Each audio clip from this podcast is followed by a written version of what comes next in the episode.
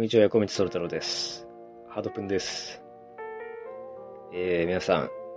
ご無沙汰しています。すいません、本当に。あの、長い間ね、配信ができず申し訳ないなと思ってるんですけども、まあ、ちょっといろいろバタバタしてまして、えー、今、これも、いつものマイクではなく、スマホで撮ってるんで、ちょっと、いつもよりね、ノイズが多かったりとか、ちょっと聞きにくいかなとは思うんですけど、ご容赦いただきたいなとえー今日はですね、あの、まあ、ちょっと近況報告と、えーまあ、ちょっとした雑談をやって短めに終わろうかなと思います。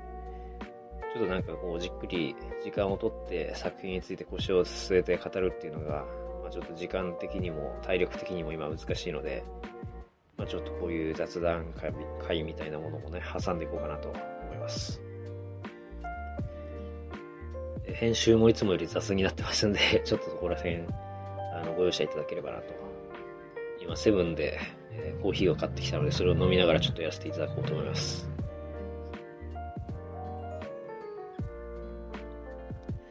熱っコンビニのコーヒー結構買うんですけど、セブンが一番うまいような気がしてますね。ファミマよりセブンの方が僕は好きですね。でもローソンとかミニストップのコーヒーって買ったことあるかな、うん、皆さんのお気に入りのコンビニコーヒーありましたら教えてください。はそれ、いきなりだいぶ雑談ですけど、えー、とりあえず、ちゃちゃっと近況報告の方行きたいと思います。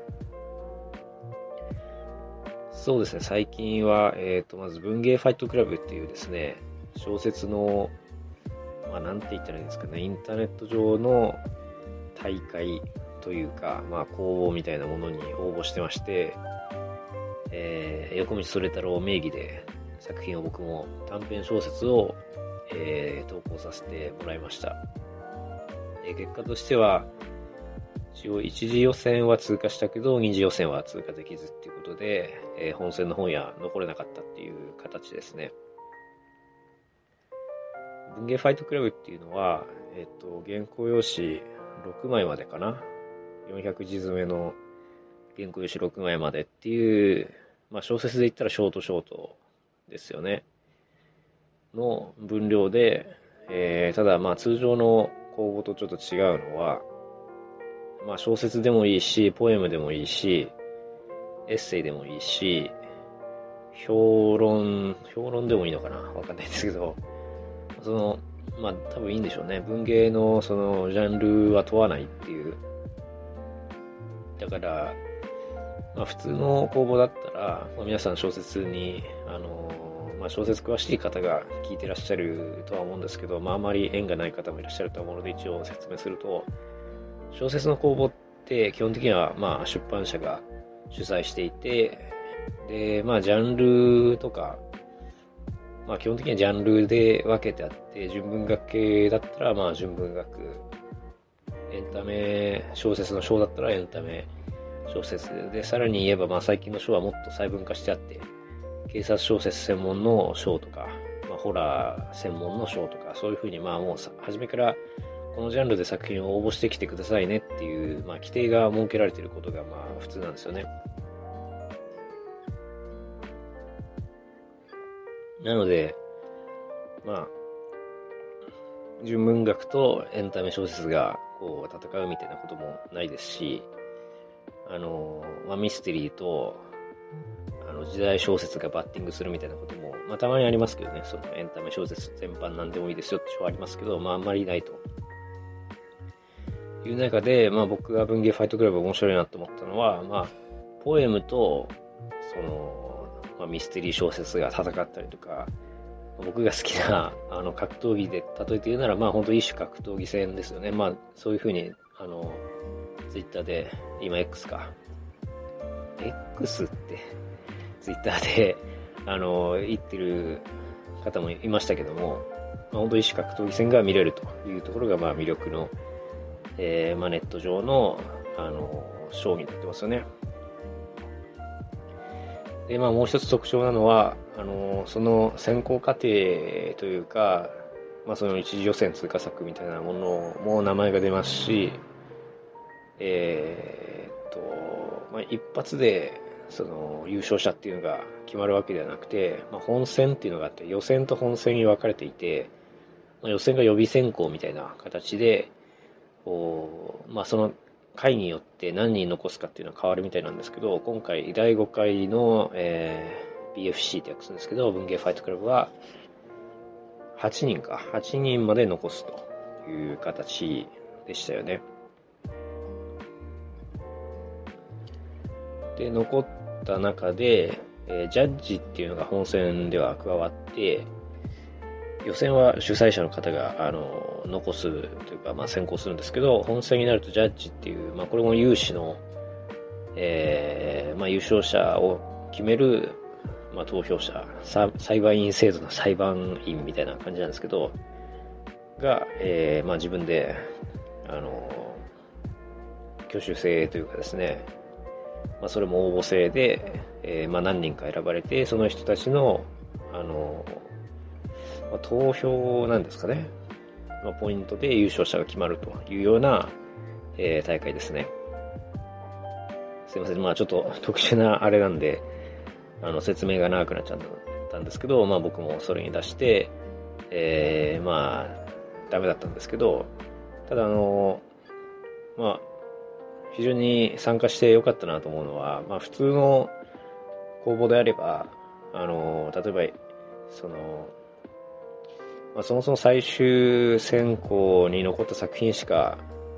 あの、作者名と作品名を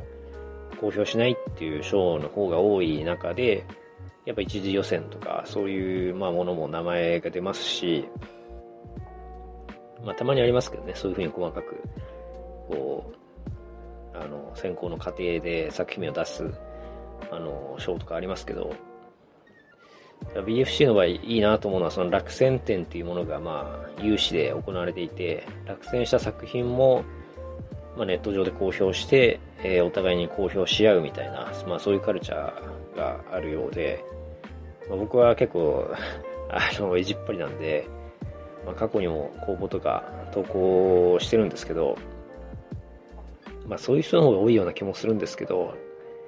こう、小説家、死亡者のなんか美学として、落ちた作品は公表しないみたいなのが、まあ結構、まあ、かっこいいとされてるのかわかんないんですけど、まあ、スタンダードではあって、自分も何かの賞に落ちた作品を発表したこととかなかったんですけど、BFC で初めて発表して、あ、概要欄に、あの、その、発表した作品の URL 置いときますんで、ぜひ気になる方は読んでいただきたいなと思います。まあ、卓球、卓球かける犯罪小説みたいな内容で、とはいえ卓球しないっていう、まあ、肩透かしを食らう変なあの小説になってしまったんですけど、まあ、壁打ちっていうタイトルで、えー、まあ、書きましたんで、普段ね、偉そうに人の作品の 批評をしている横道なんですけど、横道自身はどういう作品を書くのかなというのが気になる方も、まあ、いらっしゃるかなとは思うんで、えー、もし気になる方はですね、ぜひ読んでいただきたいなと思いますね。で、あんまりそういう、あの、まあ、落ちた作品を出すっていうのはしたことはなかったんですけど、まあ、今回してみて、まあ、いろんな方の感想をいただいて、なんか、あ、そういうつもりじゃなかったんだけどな、みたいなことが、あの、見えてきたりとか、まあ、逆に、まあ、そこが伝えたかったみたいな部分が、まあ、しっかり伝わってるっていうところも、まあ、見えてきたりとか、まあ、いろいろ、こう、リアクションがあって、まあ、非常に、あの、勉強になりましたし、まあ、そういう意味では、あの、落ちた作品を公表するみたいなのも、あの、いいのかなとは思いましたね。はい、で、えー、もう一つ、えー、近況としてあるんですけど、えー、まあ、こっちは、こっちはっていうか、まあ、一応いい知らせで、明石市文芸祭っていう地方文学賞がありまして、そちらの方で、えー、一般部門の、え、詩ですね、ポエムの部門で、えー、横道の作品が議長賞をいただきました。ペチペチペチペチということで、いやー、嬉しいですね。まあ、一応、市長賞っていうのが、まあ、議長賞の上にあるみたいな感じなので、僕は自責というか、準優勝みたいな形なんですけど、作品のタイトルは、鳩の巡回路上のお礼というタイトルで、まあ、原稿用紙1枚分ぐらいの、まあ、詩を投稿して、それが受賞したっていう形ですね。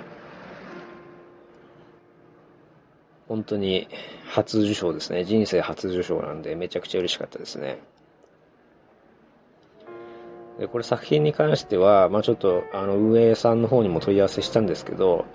3月の23かな？から作品集が、えー、販売されるので、まあ、もし公表するんだったらそれ以降にしてくださいという話だったので、まあ作品集が販売されて、ちょい落ち着いたら、まあ、ノートとかに、あの、発表、発表というか、えっ、と、統合しようかなと思うので、まあ、鳩の巡回路上の俺も まあ、もし気になる既得な方がいらっしゃれば、あの、その時にね、まあちょっと後になっちゃうかなと思うんですけど、読んでいただければなと思います。そうですね、まあ、そういうプライベートなっていうか、まあ、そういう作品を投稿してるみたいな話は、あの、この番組ではあんまりしたことがなかったんで、横道そんなことしてんだって、まあ、びっくりしてらっしゃる方もいるのかなと思うんですけど、あんまりそういう個人的なことはこうこの番組では話さないようにしてたんですけど、まあ、あの、先日チャンネル登録者も500人を、まあ、ありがたいことに、全然こんな更新されないチャンネルなんですけど、あの500人も登録してくださって、非常にありがたいなっていう気持ちがあるので、まあもう少し僕も胸筋を開いて、まあ、腹を割って話していくべきなのかなというふうに思っているので、ある種の横道ファミリーかなと、このチャンネルに集まってくださってる方はね、ある種の疑似家族かなっていうふうに思ってますんで、まあそういう話もこう徐々にしていければなと思うんですけど、そうですね。あのー、まあ、作品の話、投稿の話をしてこなかったのは、まあ、なんか、なんかはずい、はずいなって思ってたんですけど、なんで恥ずかしいと思うのかわかんないんですけど、まあ、なんでなんでしょうね。でも、どうですかね。批評、批評もして、創作もしてっていう方は、まあ、多いのか、プロの批評家でってなると少ないのかもしれないですけど、まあ、アマチュアでだったら、まあ、両方、二刀流でっていう方は多いかもしれないですね。で、実際僕も作品、ちょっと何から話すか、いつもは結構レジュメというか、あの、メモを作って、その順番で話すんであれなんですけど、今日即興で話してるんで、ちょっと話がぐちゃぐちゃなんですが、コーヒーを飲みます。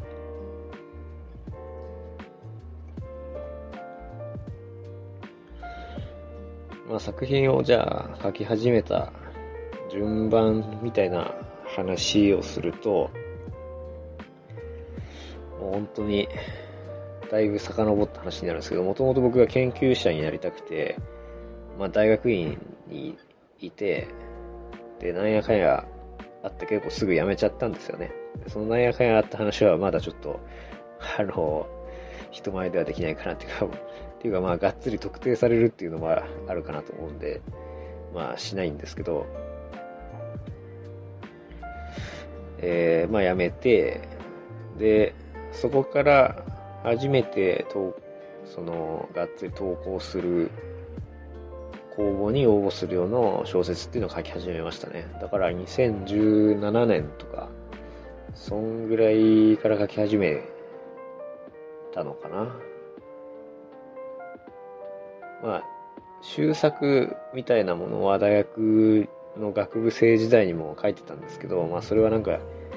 自分は長編小説を書けるのかどうなのかみたいなのをなんか自分の中で試すみたいな感じの SF ミリタリー非小説みたいな感じで今思い返すとそんな難しいのをいきなり書き始めるなよみたいな感じだしちょっと恥ずかしいんですけどまあそれがあってで、えー、投稿用のそうですね、書き始めて、ただ働き出してからは、やっぱり、まあ、あ、で、それと同時期ぐらいにハドプンも始めてるんですよね、確か。だから、こう結構、あの、水面下では、その創作とハドプンが実は、あの、二刀流で進められていたんですけど、まあ、皆さんに、えご覧いただいているのは、まあその、一方のね、ハドプンの方だったっていうことなんですけど、働き出してからやっぱりその、まあ長編を書くっていうのは、まあ書いたことがある方はわかると思うんですけど、むちゃくちゃ時間がかかるし、まあ気力もいるんですよね。だから、まあなかなか難しく、ただ短編はちょこちょこ書いては投稿して、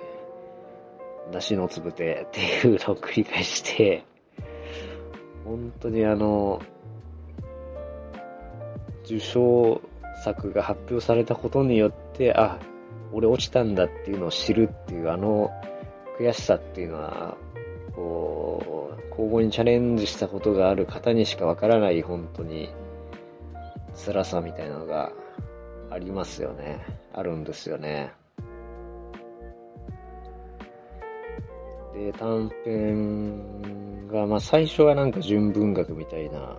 純文学が何かもよく分かってなかったし、今もあんまり分かってないんですけど、まあそういうのを書いてて、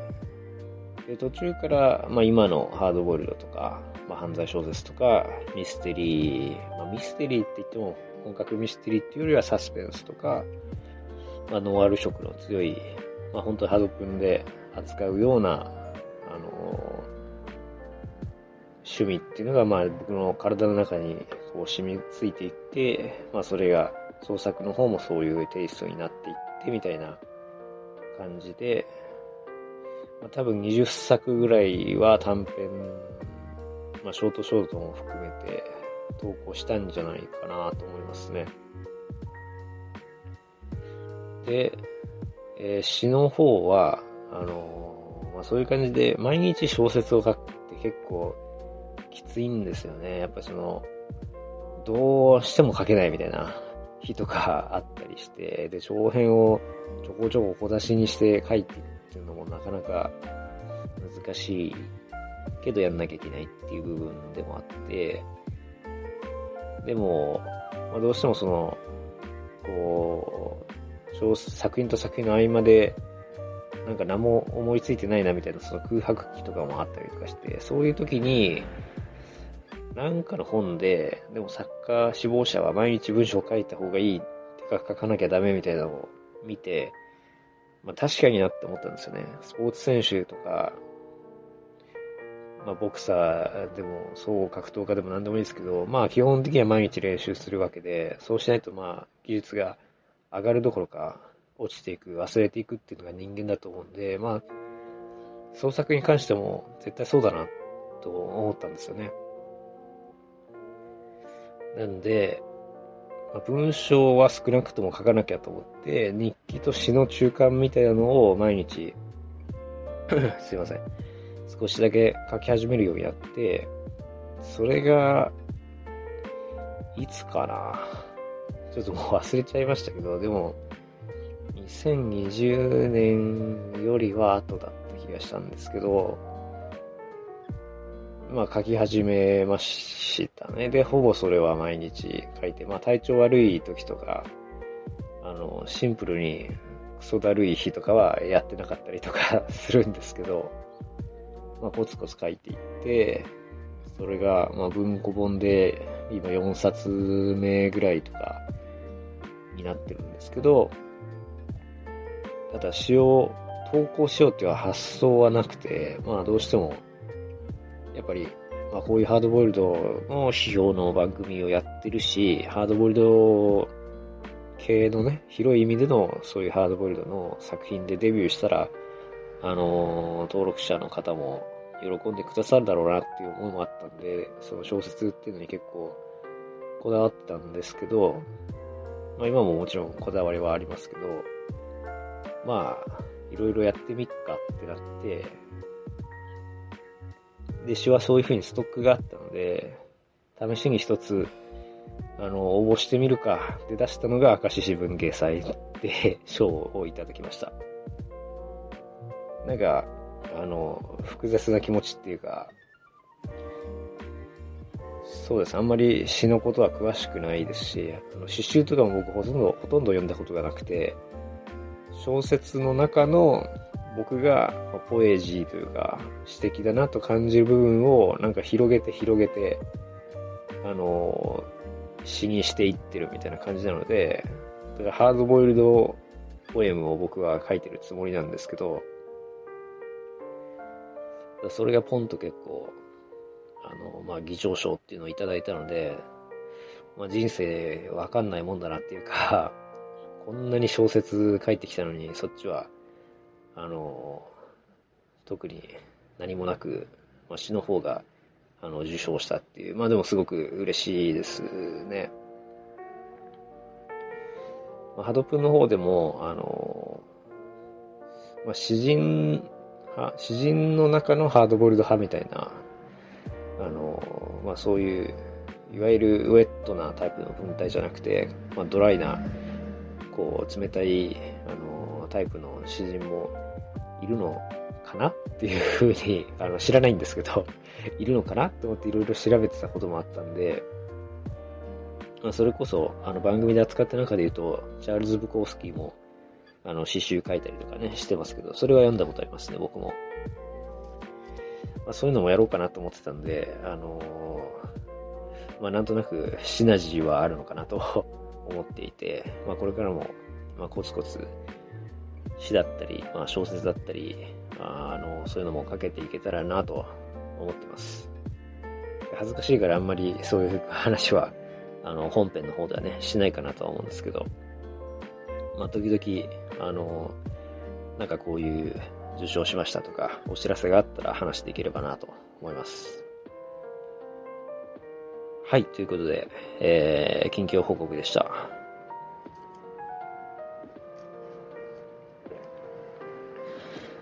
どうしよう。もう結構喋りましたね。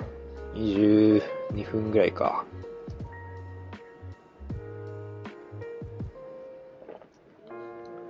まあでも近況報告だけで終わるっていうのも、ちょっと味気ない気もするので、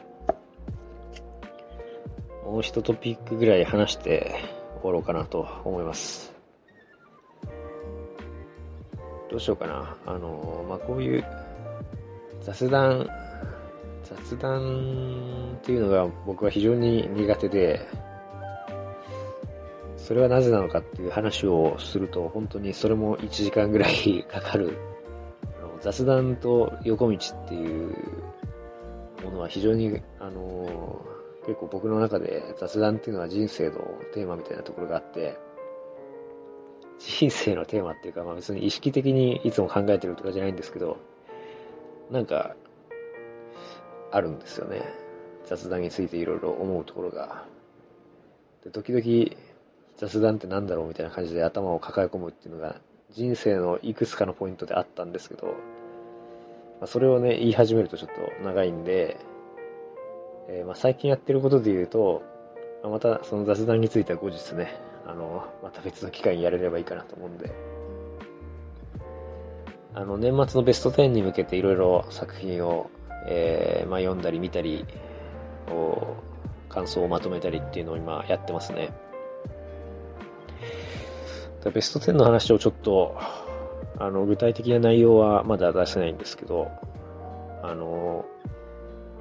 ベスト10について思うことというか、雑感みたいなことをちょっと話そうかなと思うんですけど、皆さんはどうですかね？これを聞いてる方は、まあ、新作をそもそも読むか読まないか、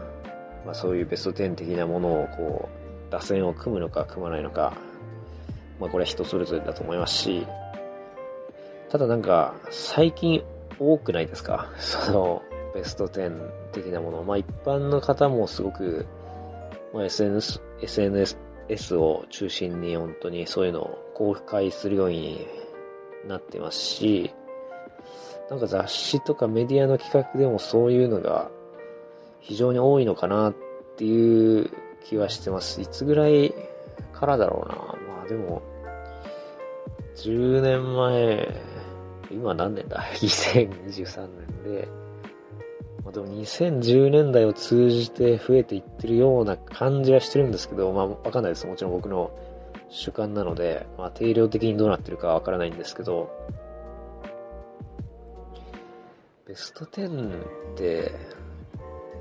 いつから始まったんでしょうね。でも日本だけのカルチャーではないですよね。あの、オバマ大統領のなんか、あの、なんか今年これを読めみたいなランキングみたいなのもね、あの、有名ですし、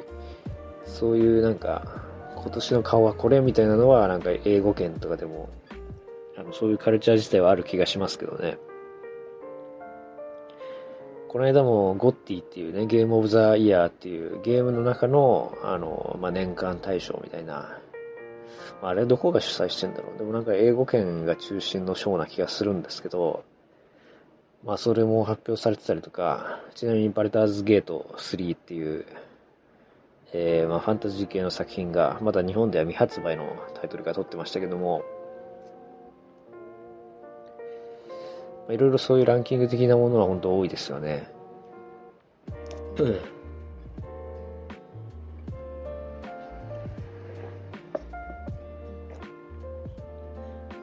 僕の番組でも、2019年ぐらいから、まあベスト10は発表してて、どれぐらいそれを毎年楽しみにされてらっしゃる方がいるのかわからないんですけど、一応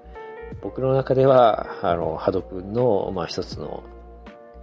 柱というか、まあ目玉企画なのかなって思ってるんですけど、まあ最近ちょっと複雑な気持ちもあって、ベスト10って何のためのものなんだろうっていうすごい僕の中で迷いがあの生まれつつあるんですよね。っていうのは、うーん、まあ、要はその、まあ、芸術作品に客観的な評価なんていうものは、まあ、究極的には存在しないんだとは思うんですけど、ただまあ、ある程度客観的と思われる、まあ、評価っていうのは、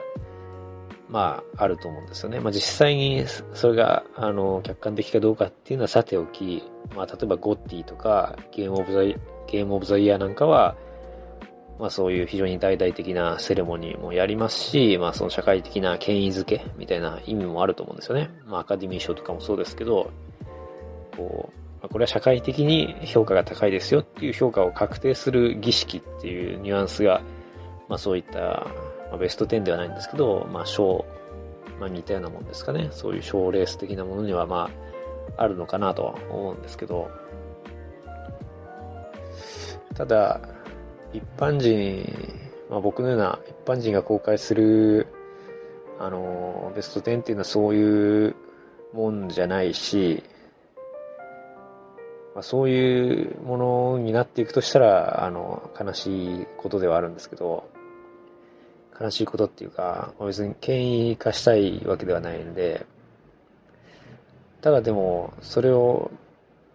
あのー、ある程度の人数の人が見て、ああ、そうなんだって思ったら、それはなんか既成事実として、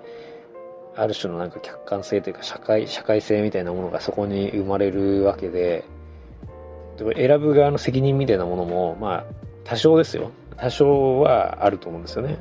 僕はそれは、なんか感じていて、わかりやすく言うと10本、じゃあ小説を、今年の小説を選ぶってなった時に、まあ逆に言うと10本しか選べないわけなので、そこでスポットが当てられる作品と当てられない作品がまあ出るわけですよね。だから、なんかそこに、うん、まあ気にしすぎか。いやまあ気にしすぎなんだけど、まあ一応雑談としてね、あれこれこう考えようかなと思うんですけど、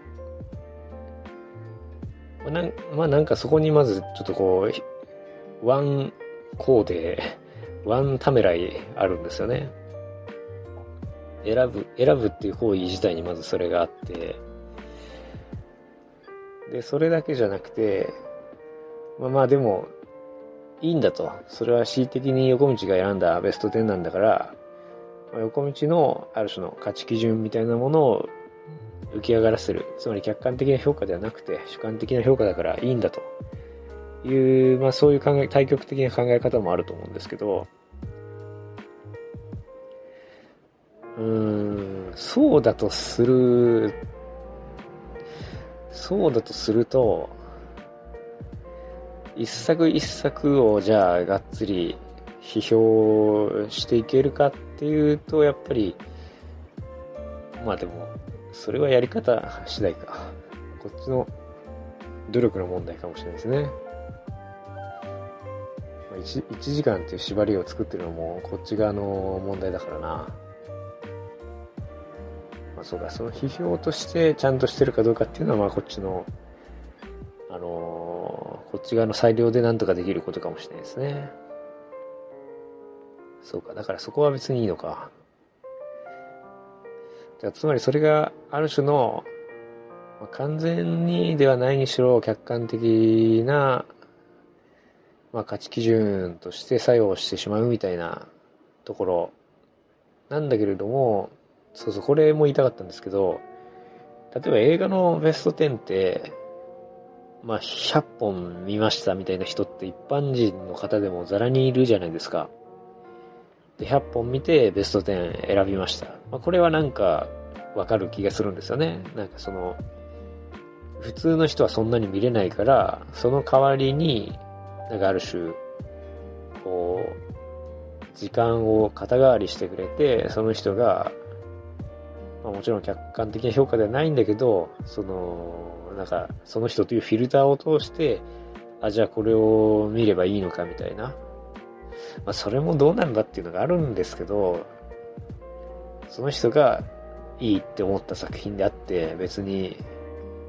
私が僕がそれをいいと思うかっていうこととは全く別の問題なんで、そうなんだよな。そこがなんか芸術作品の難しいところですよね。ちょっと話が逸れちゃったんですけど、要は、まあ、映画が、まあ、いっぱい見れると。でも小説のベスト10とかって、まあ、いろんな指揮者の方もあのー、それこそゲームつながりで言うと、小島秀夫さんとかも、小島ミスとか言って、とか言ってて、まあ、ご本人がね、あの、おっしゃってるわけじゃないと思うんですけど、あのー、まあ、結構小島監督がどの小説を評価したかとかって結構業界的に注目されてると思うんですよ。まあ、注目、うん、まあ、書店とかででも結構出ますよね。大々的にその、小島監督が推してる作品は今これみたいな。でも小島監督が100冊、200冊、50冊、まあでも50冊ぐらいは読んでそうだな、あの人。すごいですからね。作品の摂取量が。まあでも、映画ほどは本は読めてないと思うんですよ。やっぱ本は時間かかるから。じゃあ何冊読んだかわかんないけど、まあ、50冊読んだうちの10冊。まあ、それはわかるって気もするし、でもそれが30冊読んだうちのベスト10。10冊読んだうちのベスト10ってなってきたときに、まあ別にいいんだけど、客観的な評価としてはどうなんだっていうところも、まあ多分出てくると思うし、で、正直、まあ僕も毎年言ってるんですけど、まあそんなに時間あるわけじゃないので、まあ映画も小説も結構カツカツでベスト10を組んでるみたいな感じなんですよ。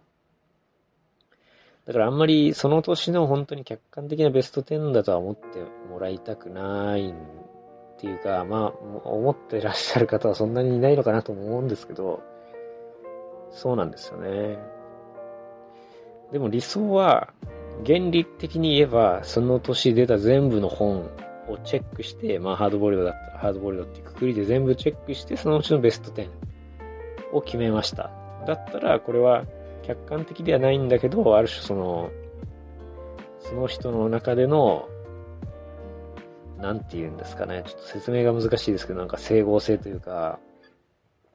まあ決めてるのはこの人なんだけど、でも全部の作品をチェックしてるという意味では、社会性というか、まあ、客観性があるみたいな、うん、なんかこれもうまく説明できてる気がしないですけど、まあそういうようなところはあると思うんですけど、まあフェアであるっていうことですかね。そのフェアネスっていうのは保たれてるっていうことだと思うんですけど、でも、プロの書評家でもそれはできてる人いないわけですよ。絶対に。うん。書評家もやっぱり、大体エンタメの書評家と純文の書評家に分かれてて、っていう役割分担だと思うんですけど、でもエンタメの書評って言ったってものすごい多いじゃないですか。SF もあれば、ホラーもあれば、ミステリーもあれば。で、まあ、それぞれ専門分野みたいなものはありつつ、でも SF もミステリーもチェックしてるっていうパターンが多いと思うんですよね。大森のぞみさんとか、のぞみさんだっけな？のぞむさんだっけな？ちょっとすいません、名前間違えてたら申し訳ないんですけど、まあ、大衆小説っていうくくりでチェックしてると。でもそうしたら絶対その、うん、そう、これもちょっと触れたかったんですけど、すいません、なんか雑談会と言いつつなんか愚痴っぽくなっちゃって、あの嫌な気持ちにあのなった方がいらっしゃったらちょっと申し訳ないんですけど、あのベスト10、例えば、このミス、まあ、このミスはわかんないけど、まあ、ミステリーマガジンとかでも、あの、ミステリーのね、年間ベストみたいな、あの、いろんな業界人の方が出されるんですけど、大体、その、売れ線の10冊と被ってません？これ一番僕の中で ちょっともやりポイントではあって、それって、どうなの？ってちょっと思っちゃうっていうか、まあ別にいい、いいんですけど、ある種のお祭りとして楽しむ分にはいいと思うんだけど、知られてない作品を紹介するっていう機能は果たせてないし、まあ、ベストセラーとね、被ってるわけなんで、最初から売れてる作品だし、で、もし、その、まあ、書評家な、プロの書評家なんで、たくさん本を読んでると思うんですけど、でも、その10冊ぐらいしか読めてないっていう可能性もないわけじゃないわけじゃないですか。まあさすがにそれはないと思うけど、まあでも少なくとも今話題の作品とか売れてるベストセラーの作品が優先的に読まれていくっていうそういうある種のそういうのなんなんて言うんですっけあなんか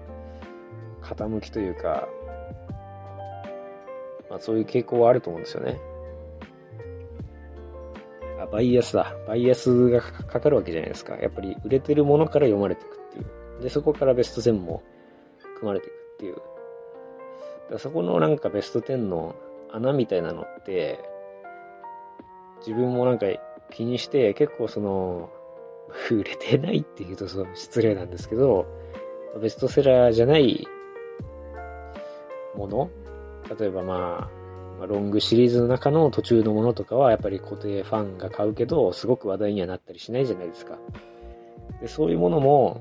まあ、例えばシリーズ未読でも、こう積極的に読むようにしたいなって思ったりとか、まあ、とは設定的に結構地味なものとかっていうのもベストセラーに入りにくいかなっていう傾向はあると思うんですけど、あのー、まあ、スタンダードに連続殺人が起きました、刑事が追いますみたいな、まあそういう系ですかね。で、僕、僕はそういう系が、系も好きなので、で積極的に読んでいったりするんですけど、なんとかこう、必死に穴をこうパテで埋めていくみたいな こともやっていくんですけど、うん。映画のベスト10に関しては、なんかその、ベストセラーというかヒット作とベスト10がめちゃめちゃ被ってるみたいな現象ってあんまり起きてない気がするんですよね。まあでも被ってたらダメなのかっていうとそういうわけでもないという問題が 問題もあるか。だからベスト10問題って本当に考え出すと本当に難しくて、もう1時間じゃ全然足りないぐらいなんですけど、まあ、一回喋り出したことでとりあえず一回終わらせると、映画のベスト10はそんなの聞いたこともないなみたいな人も、作品も結構こう上が、上げてくれる人もいて、で、それはなんか、あの、作品を紹介するっていう意味ではすごく、あの、有益だなっていうふうに思うっていうことですね。で、それが小説よりも、なんか起きてる気がするなと。うん。あとはなんか、あの、インインディー作品というか、まあ、映画館でかからないような作品とか、まあ、1週間、2週間で終わってしまうようなものも入れてくれる人もいたりとかするので、まあでもこれは自戒を込めて言ってるというか、僕も、まあ、プロの作品ばっかり優先になっちゃいますけど、まあ、ネット上にね、たくさんあの公開されてるものもあるわけで、まあ、そういうものも全然対象に含めていいっていうか、まあ、むしろ含めるべきでしょうし、まあ、あの自分も文芸ファイトクラブっていうイベント出させた、イベントっていうか、あの、ショーに応募させていただいたりとかっていうのもあるので、まあ、今後はそういう、えー、まあ、プロじゃない書き手の作品っていうのも、あの、積極的に読んだり取り上げたり、まあ、すごくいいなと思うの、思うものがあれば取り上げていきたいなっていうふうに思うんですけどね。っていう、まあそんなところですかね。申し訳ないですね。オチのない話をしてしまって。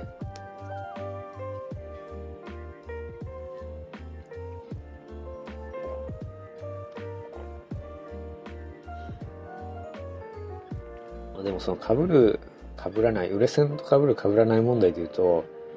まあ、その人が本当にいいって思ったものが売れ線と本当に同じなんだったら、まあ別に被ってても問題ないし、それを作為的に、いや、でもこれベストセラーと被っちゃったから好きだったけど、マイナーな作品にしとくか、えいってやられても困るっていう、また別の問題が出てくるっていうこともありますよね。その場合、うーん、だからベストセラーじゃない、そのベスト10っていうのが、ランキングっていうのが何なのかっていう位置づけの問題というか、定義の問題になってくるような気もするんですけど、つまり、その人の心の真実というか、本当にいいと思ったものをそのままドンと提示してくれよっていうものがベスト10なのか、何かもっと別の社会的な意図があって、例えば作品、知られていない作品を世に紹介するだったりとか、あるいは今年の漢字みたいに、そういえば今年の漢字税金の税でしたね。あれはなんか、あの、なるほどって思いましたけど。あんな感じで、まあ、すごく好きってわけじゃないけどな、今年を象徴する10本としてはこの10本かな、みたいな選び方もあったりとか、そこら辺でそこが混ざったりとか、これは個人的にめちゃくちゃ好きっていうのと、これは社会的に外せないっていうのがベスト10の中で混ざってたりとかもする。っていうのを楽しむのがベスト10ってことです。いいですかね。っていう、あれこれ考える価値観が、いろんな複雑な価値観が一つのスープの中でごちゃ混ぜになる、ぐつぐつ煮えたぎるっていう様を楽しむっていうのがベスト10。っていうことなのかなと僕も頭の中では思ってるんですけど、なんか、そうです。まあそろそろ長く来た、長くなってきたので、まあそろそろ終わりにしますけど、あのまあそうなんですね。価値観のごったにこそがベスト10であるっていうのは多分そうなんだけど、でもそれをやっぱりきちんと言語化しなければ、こう、インスタントのあの味噌汁でも、本当になんか長時間ブイヨンをなんか煮込んで作りましたみたいな複雑なスープでも同じになっちゃうし、まあ、きちんとそれを言葉にしていく、ベスト10を選んだ側が、まあ、発信していくっていうのもそうだし、それを見た側が、こういうことなのかなみたいな感じで、だからベスベスト10という批評の批評っていうのも必要になってくるっていう気がしますよね。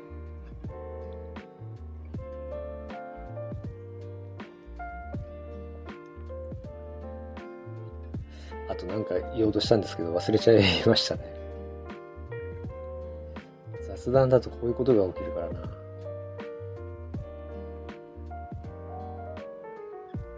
ああ、思い出せない。完全に忘れた。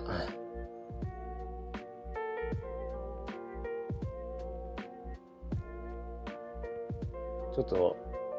マジで忘れたので あの、本当に思い出したら話しますね。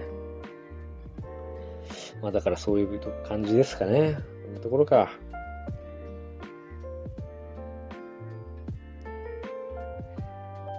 うん、だからベスト10は、あ、そうだ、思い出した。すいません。その価値観を拡乱するっていう機能がベスト10だとすると、確かに、まあ、90年代、0年代ぐらいまでは、そういう機能を、まあ、例えば映画秘宝とか、その、ベスト10って言うとどうしても僕の中では映画秘宝のイメージが強いんだけど、そういうわけでもないんですかね。なんか映画秘宝のベスト10から波及して一般の人がベスト10をこう好きなように組むっていうカルチャーが広がってどうにも感じるんだけど、それは僕が見えてる視界が 狭いせいなんだろうか。まあ、キネマ旬報とかも多分出してますもんね。まあ、それはありつつ、でもそういうサブカルチャー的なもののベスト10っていうのがある種、ハイカルチャーへの、ハイカルチャーっていうのがまあ、どこまで、まあ、90年代ぐらいに機能してたかどうかわからないんだけども、まあそういう、まあ、大衆的なに人気が強いもの、権威があるものへの、こうある種カウンターとして機能して、あ、こういう価値観もあるんだこういう楽しみ方もあるんだっていうなんか別の価値観を提示するっていう機能があったのはまあ確かだと思うんですよね。でも今はそれが逆にすごく根付いていて、あの、一つのベスト10の中に、そういう、あの、非常にこうフェティッシュな個人的な、その、社会にとらわれない楽しみみたいなものと、非常に高度に社会的な、あの、政治的正しさみたいなものがこう同居していたりとかする。あるいは非常にこうハイカルチャー的な、非常に権威があるものへの同意と、あの、そういったものをこう、長老するような、あの、作品への、こう、共感とっていうものが同居していたりする。っていう、で、それが、あのまあ、一般の人の中にもすでに内面化されているっていうのが今の時代だと思うので、その時代のベスト10っていうのは、単純にこう、権威へのアンチっていう機能の仕方はもうしなくなってると。なので、ベスト10の中に何が組み込まれていて、あの、まあ、その作品のラインナップっていうこととは別に、その価値観のラインナップっていうのをもう少し、あの、ベスト10という批評への批評として、あの、受けても考えていく必要があるし、発信する側ももっとそういうところに、まあ、敏感になっていった方がいいのかなっていう、真面目かっていう。雑談って多分こういうことじゃないんですけど、なんか僕、いつもね、こういう感じになっちゃうんですよね。はい、っていう回でした。ちょっと短めにやろうかなと思ったんですけど、結局長くなっちゃいました。はい、まあ、こういういろんなことをですね、日々考えてるんですけど、まあ、とりあえずベスト10は、あの、例年通りやりますんで、まあ、今日の話を踏まえて、あの、聞いていただけると、楽しいっていうか、そんな厳しい目線で聞かれても僕としては困るというかですね、あの、なんか自分の、自分で自分の足を引っ張ってるような感じがするんですけど、まあまあ、あの、楽しみにしていただければなと思います。で、ちょっと日程をどうしようか悩んでるんですけど、あの、大晦日と元、元旦にするか、12月30と31日にするか、ちょっとどっちか悩んでるんですけど、もしくは、まあ、1日、1月1日2日でもいいし、まあちょっとご希望のあの日程があれば教えてください。はい、とりあえず今日はこんなところで失礼したいと思います。ご清聴ありがとうございました。また時々あの作品の批評をアップする余裕がない時はこういう雑談会もやっていこうかなと思います。